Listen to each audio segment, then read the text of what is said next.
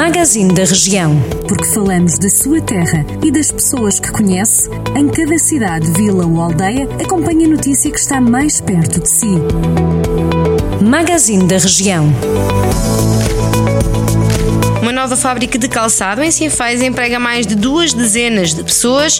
A unidade situada no Centro Empresarial e Tecnológico da Vila emprega para já 23 pessoas, mas quer encontrar mais pessoal a curto prazo. A fábrica funciona num dos pavilhões, propriedade da Câmara Municipal. O Presidente da Autarquia, Armando Mourisco, enalteceu as vantagens desta nova unidade em altura de pandemia. Em Lamego, o Tribunal vai ser alvo de intervenção no interior. A Câmara Municipal assinou um protocolo com a Direção-Geral da Administração da Justiça para a manutenção e preservação das instalações do Tribunal em Lamego. Em comunicado, a autarquia liderada por Ângelo Moura refere que esta parceria visa promover uma melhoria na qualidade das instalações do Tribunal e, consequentemente, das condições de funcionamento dos serviços disponibilizados.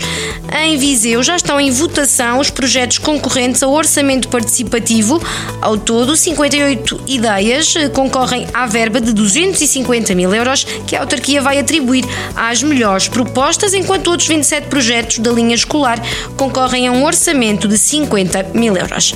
As votações decorrem até 18 de julho, através de SMS, por votação online ou voto presencial na Biblioteca Municipal Dom Miguel da Silva. Cada pessoa pode votar até o máximo de quatro projetos da linha Cidade Jardim e dois da linha Cidade Jardim Escolar. Em Tabuaço, a Câmara Municipal lançou uma campanha para incentivar turistas a ficar no Conselho.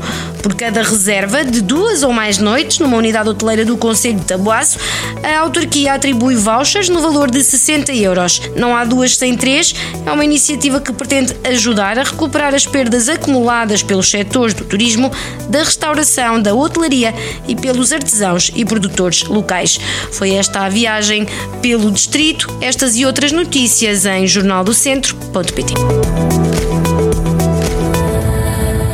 Jornal do Centro, a rádio que liga a região.